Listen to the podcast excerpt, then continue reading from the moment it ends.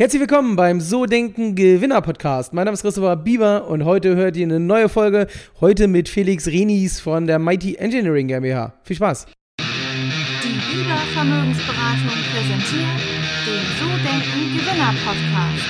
Vermögensberatung für Unternehmen und Unternehmer in Hamburg.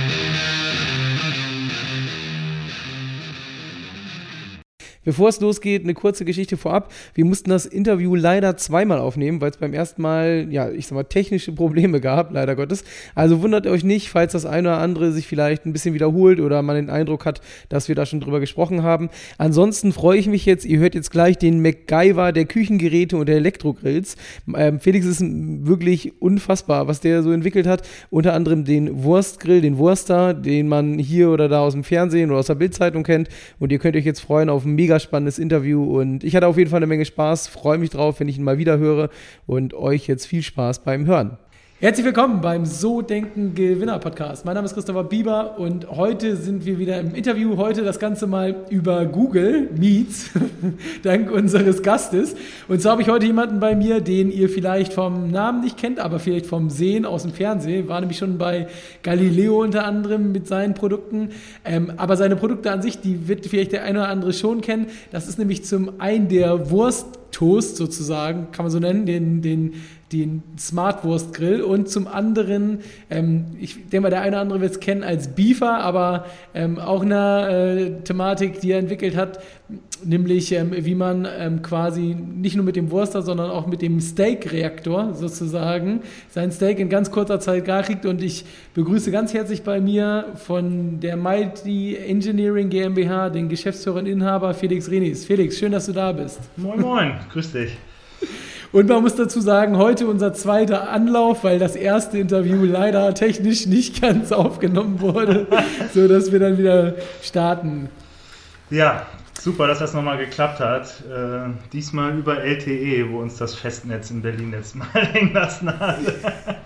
ja, das kriegen wir diesmal auf jeden Fall hin. Felix, der eine oder andere, der kennt vielleicht dein Produkt oder dich aus dem Fernsehen, aber derjenige äh, von den Zuhörern, der dich noch nie gesehen hat, nichts vom äh, Wurstgrill oder äh, vom Steakreaktor äh, weiß, vielleicht magst du noch mal ganz kurz so ein bisschen erzählen, was du genau mit deiner Firma machst und ähm, ja, was ihr so den ganzen Tag treibt. Ja, also gestartet haben wir noch als Smartwurst GmbH und nach einer relativ langen Geschichte sind wir jetzt die Mighty Engineering GmbH und kümmern uns um die ganzheitliche Entwicklung von Produkten. Also man kann mit einer Produktidee auf uns zukommen und äh, wir setzen das technisch um und das geht so weit, dass wir auch die Serienproduktion in Deutschland oder in China betreuen können. Ähm, also das gesamte Spektrum können wir abdecken, Produktdesign, Elektronikentwicklung. Ähm, aber es geht auch manchmal darum, dass wir nur ein Design, was schon fertig ist, in eine Konstruktion umsetzen, sodass das dann auch produzierbar ist. Das ist nämlich leider oft nicht der Fall. Genau, und ähm, vielleicht erzählst du doch mal so ein bisschen von den Anfängen. Ihr habt ja angefangen, oder mit dieser verrückten Idee hattest du ja auch erzählt, ähm, mit der Smartwurst, also mit dem Wursttoaster sozusagen. Vielleicht erzählst du mal erstmal, wie man darauf kommt sozusagen. Und ähm, dann ist da ja tatsächlich eine äh, GmbH daraus entstanden, wo dann ja auch äh, das Ganze so weit getrieben wurde, dass es heute ja bei einem großen Hersteller Severin auch vertrieben wird, das Gerät.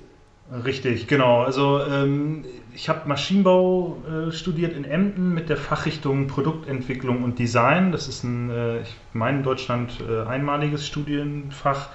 Äh, so diese Kombination und äh, ja, ich habe mal glatt vergessen, mir eine Hausaufgabe zu machen, mir ein, ähm, ein Designprojekt einfallen zu lassen, was ungefähr Schuhkartongröße hat.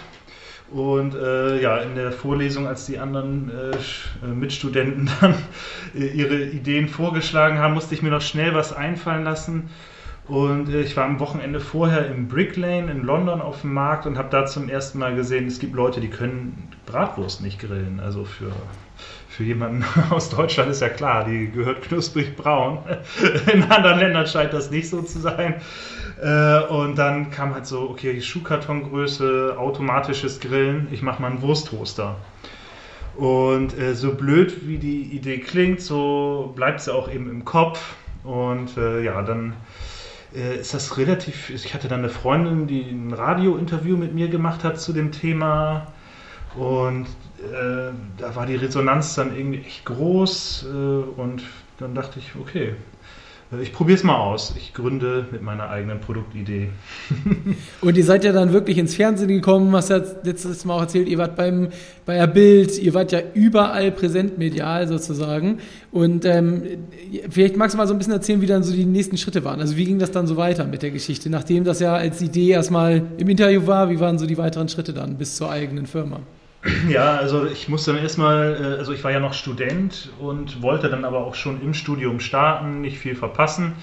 Und ähm, ja, musste dann ja auch immer Prototypen bauen. Dann bin ich ein bisschen durch die Gegend gefahren, um Bremen herum. Da gibt es äh, viele blechverarbeitende Unternehmen und äh, habe mich dann mal vorgestellt, was ich für eine Idee habe und äh, gleich auch erzählt, dass ich äh, aber kein Geld habe, ob sie mir, mir, nicht mal so einen Prototypen bauen können, wenn ich den konstruiere. Und äh, ja, Rainer, der äh, war dann so nett und hat gesagt, Mensch, die Idee finde ich gut. Wenn du dann dir vorstellen könntest, auch in Deutschland zu produzieren später, dann unterstütze ich das Ganze. Und äh, ja, mit dem ersten Prototypen äh, ging es dann los. Damit habe ich dann angefangen, das Leuten zu zeigen. Und ähm, letzten Endes äh, in Bremen einen Gründerpreis bekommen und darüber dann auch ähm, Zugang zu Finanzmitteln, also so Forschungs- und Entwicklungsmittel hießen die. Da gab es günstige Kredite, die man privat nicht besichern muss. Äh, mhm. So, falls man dann mal mit seiner Firma, falls der Plan nicht ganz aufgeht, wäre das ganz schön gewesen als äh, junger Mensch. Dann, also da gab es 0,5 Prozent Erinnerungszins und eben äh, ja, keine private Absicherung. Und mit den Mitteln haben wir dann gestartet, zu zweit zunächst. Äh, hatte dann noch einen Betriebswirt, eben äh, Marco, mit ins Boot geholt ins Gründerteam, denn äh, ja, als Maschinenbauer ist das ja nicht unbedingt äh, so, so das, wo man sich mit auskennt. Und ja, haben wir als Zweierteam zusammen gestartet. Und dann ging es ja die Entwicklung, dann ist es ja im Interview groß geworden. Und wie war denn der Schritt, wenn man jetzt auch heute bei euch auf die Seite guckt, sieht man ja so Hersteller wie Miele, für die ihr arbeitet, also so das Who is Who der großen Küchenhersteller oder Geräte, äh, generell so was das ganze Thema Küchengeräte anguckt. Ähm, da ist ja irgendwie alles vertreten, äh, von wirklichen kleinen, aber auch wirklichen Weltfirmen, die da mit dabei sind. Und ähm, wie, wie kam es zum Beispiel dann äh, dazu, dass ihr dann so groß geworden seid mit der ganzen Geschichte? Ja, so groß sind wir nicht. Ne? Äh, das, das, ähm, wir tüfteln ja hier auch schon lange, aber äh, den Zugang haben wir eben bekommen, weil also wer in der Branche ist, also Haushaltsgeräte, Küchengeräte, der hat dann schon irgendwie was vom Wursttoaster mitbekommen damals. Und äh, als ich dann meine Akquise-Tätigkeiten gestartet habe, um eben, also, also genau, ganz kurz nochmal zum Abschluss, äh, irgendwann äh, nach ein paar Jahren machst du Wurst nicht mehr sehen. Ne? Mhm. und dann habe hab ich mir eben gesagt, okay, ich muss äh, selbst, also das Steckenpferd muss die Produktentwicklung sein und nicht der Vertrieb von Geräten. Und da konnte ich eben, dadurch, dass mein erstes Produkt in der Branche schon bekannt war, meine Bekanntheit auch nutzen. Also wenn ich dann auf Messen zu Geschäftsführern von irgendwelchen Marken gegangen bin und mich vorgestellt habe, dann wussten die schon mal, wer ich bin und hatte auch schon mal ein Schmunzeln dabei. Ach, der Wurstmann. So. und äh, wenn man mit guter Laune in so ein Gespräch startet, dann ist der Zugang halt auch ganz, ganz nett äh, und einfach. Deswegen, und du hast ja dann aber irgendwann entschieden, ähm, das Ganze nicht äh, in Eigenregie weiterzumachen, den Wurster, ähm, genau. also sondern äh, also die Smartwurst, sondern dann quasi als Wurster an Severin zu geben. Wie kam das dann zustande, sozusagen, die ganze Geschichte? Ja, das, das war äh, auch tatsächlich äh, eine Kaltakquise-Tätigkeit. Äh, wir, also wir selbst haben den Wursttoaster eben auf den Markt gebracht, weil wir auch eben äh, in Deutschland produzieren wollten, auf eine Art, dass der eben sehr hochwertig war und für die Gastronomie ausgelegt. Unser Fokus war zum Feierabendbier mal eben schnell eine Bratwurst an der Theke, ohne dass man den Zapfhahn verlassen muss. Und äh, damit sind wir eben auf Messen gegangen. Und äh, ja, nach so ein paar Jahren ist das Thema, also ich bin jemand, der, ich brauche ständig was Neues. Ich, ich liebe es einfach, mich in neue Themen einzuarbeiten. Und dann haben wir überlegt, Mensch, wie, wie schließen wir dieses Thema äh, positiv ab? und haben dann eben nach einem Lizenzpartner gesucht und äh, haben, um einen Lizenzpartner zu finden, eine Kleinserie von günstigen Wursttoastern in Deutschland gefertigt, die aufs Minimum reduziert waren. 300 Stück und die haben wir in, ich glaube, drei oder vier Wochen verkauft, aber äh, also wirklich in ganz kleinen Rahmen. Und äh, damit konnten wir dann zumindest beweisen, man kann das an Privatleute verkaufen, weil der mhm. Nutzen ist ja echt nicht da. Es ist äh, ein Spaßgerät. und ja, äh, bei Severin angerufen und da haben wir zum Glück dann auch einen äh, kompetenten Ansprechpartner gehabt, der es auch echt lustig fand. Äh, die haben es aber eher unter dem Aspekt Marketing gesehen, weil die eben gesehen haben, wie viel, Markt, äh, wie viel mediale Aufmerksamkeit das Produkt doch schaffen kann. Und äh, ich glaube, das war dann günstiger als Werbeplätze zu buchen, sich ja. Wursttoaster äh, ins Programm aufzunehmen. Und ja, das ist ein Lizenzmodell, die werden bis heute verkauft und ähm, ja, da freuen wir uns auch immer noch drüber. Also letztes Jahr war der noch in der Aktion bei Penny habe ich mich gefreut, war eine Überraschung, dass ich meinen Wurst da beim Einkaufen da sehe. Unglaublich, genau. ja. Ja, das ist schon cool, das ist schon mega cool. Und was kann man auch so sagen, wie viel, was so an Größenordnung, was ihr da so macht, oder ist das äh, nicht rausgabefähig? Äh, doch, äh, ich weiß es noch nicht so genau. Es sind ein paar tausend Stück im Jahr. Es ist okay. jetzt nicht das, das Riesending, aber bis, bis heute läuft das halt noch. Und das sind schon jetzt ja, ja zehn Jahre, gibt es Wursttoaster. Ja, unglaublich. Eigentlich schon eine coole Geschichte, ne? Ja. Wenn man so sein eigenes Gerät nach zehn Jahren immer noch in den Läden sieht. Und dann, Penny ist ja jetzt auch kein kleiner Laden. Also, du hattest ja auch letztes Mal erzählt, Lidl, Aldi, ihr habt ja sowieso größere Sachen manchmal, die ihr rausgibt, wo dann eure Produkte auch zu finden äh, sind. Also, das genau. ist schon eine me mega krasse Geschichte. Und ähm, wie ging es dann weiter von dem Wursttoaster sozusagen, von der Smartwurst GmbH, dann die Mighty Engineering GmbH? Das war dann so knapp fünf, sechs Jahre später. Genau, also äh, wir haben ja sechs, fünf, sechs Jahre Wursttoaster verkauft, genau, und dann eben den Lizenzdeal mit Severin gemacht. Und ähm, ja, dann musste ich für mich eben entscheiden, in welche Richtung gehe ich weiter. Ich wollte mich aufs äh, Entwickeln konzentrieren, weil das eben wirklich meine Leidenschaft ist. Äh, habe mich dann so ein bisschen umgeschaut äh, und dann in Berlin eine Stelle gefunden bei der Schalltech GmbH. Das ist ein äh, echt großes E-Commerce-Unternehmen. Seit ich da weg bin, ist es nochmal, glaube ich, jetzt doppelt so groß wie vorher. Aber äh, also das ist äh, echt krass. Und die hatten sich eben vorgenommen, äh, vom reinen Sourcing dahin überzugehen, Produkte ähm, also eigene Produktideen umzusetzen oder Modifikationen zu machen an Haushaltsgeräten.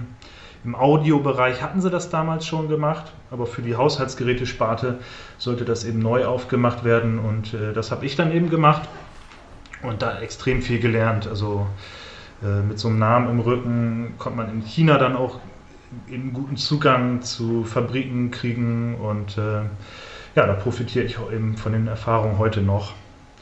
Äh, die ich da gemacht habe. Und jetzt können wir eben wirklich von der Idee bis zur Massenproduktion das gesamte Spektrum begleiten. Ähm, mega spannend. Ich würde gleich gerne noch ein bisschen mehr über dich reden, aber ich würde gerne noch so ein bisschen was dazu erfahren. Das heißt, wenn jetzt zum Beispiel jemand kommt und sagt, ich habe eine neues, neue Produktidee, du hast ja letztes Mal auch von so einem Fußballprofi erzählt, vielleicht kannst du die Geschichte gleich nochmal erzählen, dann bist du ja, ja, wirklich jemand, der das sozusagen an sich reißt und dann äh, bis zur Fertigstellung macht, oder? Vielleicht magst du mal da so ein bisschen auch die Geschichte nochmal erzählen. Genau, das Ganze hat natürlich so ein paar Limitationen. Also äh, ich bin so ein Typ, ich verbringe ohnehin den ganzen Tag damit, äh, wenn ich jetzt nicht gerade selber arbeite und konstruiere, aber überhaupt Informationen zu sammeln zu technischen Hintergründen, äh, sei es Podcasts oder YouTube-Videos. Also ich bin extrem immer an neuen technischen Sachen interessiert und deswegen kann ich mich auch im relativ breiten Entwicklungsspektrum widmen. Wenn mhm. jetzt aber jemand sagt, ich brauche einen neuen Tintenstrahldrucker, ne, dann ist das ganz klar, was ich nicht machen kann. Oder ein äh, neues, äh, superschnell schaltendes Getriebe. Äh, Haushaltsgeräte basieren oder auch Medizintechnikprodukte haben halt oft irgendwelche Heizelemente, Motoren, Steuerung, Lüftung, irgendwas in der Richtung, was sich aus verschiedenen Komponenten zusammensetzen lässt, die Komponenten müssen dann natürlich auch manchmal eben äh, neu gemacht werden, aber äh, es ist eben was anderes, ein Haushaltsgerät zu entwickeln, als ein autonomes Fahrzeug. Also äh, ein Golf 2 würde ich wahrscheinlich auch noch hinkriegen. So. aber, aber, eben heute kann nichts, was aktuell so äh, ist. Und ja, also bei dem Fußballprofi, den du angesprochen hast, der, äh, der rief an äh, und sagte, Mensch, ähm, bei uns im Fußballverein, äh, ich gehe da so ungern auf Toilette, weil wenn die, wenn die Mannschaft vom Feld kommt äh, und man nicht der Erste ist, ist das echt unangenehm. Und der hatte dann mir eine Zeichnung rübergeschickt, wie, was er sich so vorstellt für eine Kiste, um das Problem zu lösen. Mhm. Äh, und da hatte ich halt auch gleich eine Überlegung, wie man das, äh, also er hatte noch äh, Filtersysteme sich überlegt, um, um den Geruch eben aus der Luft rauszukriegen. Und äh, da ist mir noch eine andere Lösung eingefallen. Das haben wir dann ausprobiert. Ich glaube, eine Woche später hatte er dann sein erstes Labormuster. Ähm, also einfach was aus dem eigenen 3D-Drucker mit ein paar Komponenten drin, ähm, die das eben einfach nur die Funktion wiedergespiegelt haben. Und das war halt wie an und aus. Also man roch halt überhaupt nichts mehr. Mhm. Und äh, ja, das ist meiner Meinung nach ein echt spannendes Projekt, an dem wir jetzt arbeiten. Jetzt müssen wir das Ganze eben serienreif machen. Der erste Schritt, der jetzt kommt nach dem Labormuster, weil wir da ja die Physik schon mal kennengelernt haben, also das, äh, wie stark muss der Luftstrom sein, wie stark muss äh, die Luft eben ionisiert werden, um die Moleküle aufzuspalten, die Geruchsmoleküle. Und äh, ja, jetzt die Größen kennen wir jetzt und jetzt muss das Ganze eben ja, in Machbarkeit überführt werden. Und äh, ja, das ist ein spannender Weg und äh, also an das Produkt glaube ich wirklich, weil das einerseits wieder lustig ist, wie der Wursttoaster, mhm. und auf der anderen Seite äh, ist das ein sehr bekanntes Problem, was auch mhm. weltweit ist. Und drittens wird das kein teuer, sehr teures Produkt. Das wird eben so in dem Rahmen bleiben, wie man auch mit Social Media Kampagnen so Impulskauf äh, äh nutzen kann. Das war's schon wieder. Das war der erste Teil mit Felix. Ich hoffe, dir hat's Spaß gemacht. Mir auf jeden Fall eine ganze Menge. Und ihr könnt euch auf Teil Nummer zwei und Nummer drei freuen. Da kommt noch eine ganze Menge Inhalt. Ähm, und ansonsten freue ich mich, wenn ihr nächste Woche wieder mit am Start seid. Bis bald. Ciao, ciao.